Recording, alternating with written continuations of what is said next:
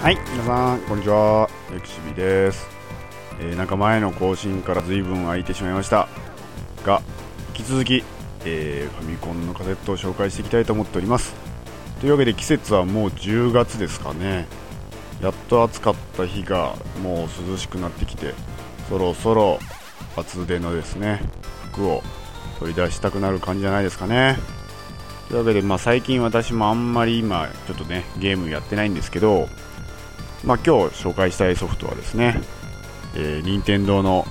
まあ、黄金期ですよねこの頃。2人同時プレイでできるゲームがいっぱい出た時代がありまして、まあ、その中で紹介したいのはアイスクライマーですね。まあ氷山を登っていくんですかね。なんかハンマーでかいの振り回して上にガシガシ登っていくというゲームですね。この頃任天堂はくるくるランドとかバルーンファイトとかあとはデビルワールドとかですかね。なんか2人同時でやるゲームいろいろ出たと思うんですけどこういうゲームですねやってると大体協力してクリアするはずがなぜか大体殺し合いになると。いかに相手の方を倒すかと。いう遊び方になってしまうんですね。殺し合い。怖いですね、まあ、そんなわけでこのアイスクライマーもどんどん登ってしまうと残された方がスクロールに挟まれて死んでしまうという血も涙もないゲームなんですけどまあね、まあ、普通に協力してやってもらうもいいですし、まあ、なぜかこう登ってるとペンギンとかシロクマとか全然助けてくれなくて邪魔するばっかなんでね。非常に過酷なゲームです、なんかゲームボーイアドバンス用も出てるみたいなんで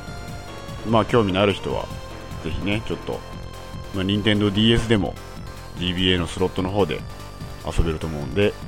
まあ、やってもらえたらいいなと思います、まあ、このゲームねさらに上に登り詰めるとボーナスステージがあって登りきったところになぜかなんかコンドルですかね。コンドル？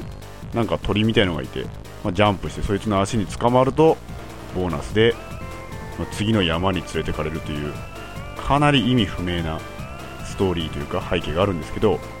まあねこういうアイディア勝負というかそういうゲーム性の光るいい一本だと思います、まあ、そういうアイディア勝負のゲームが最近ちょっとあるかわかんないんですけどね、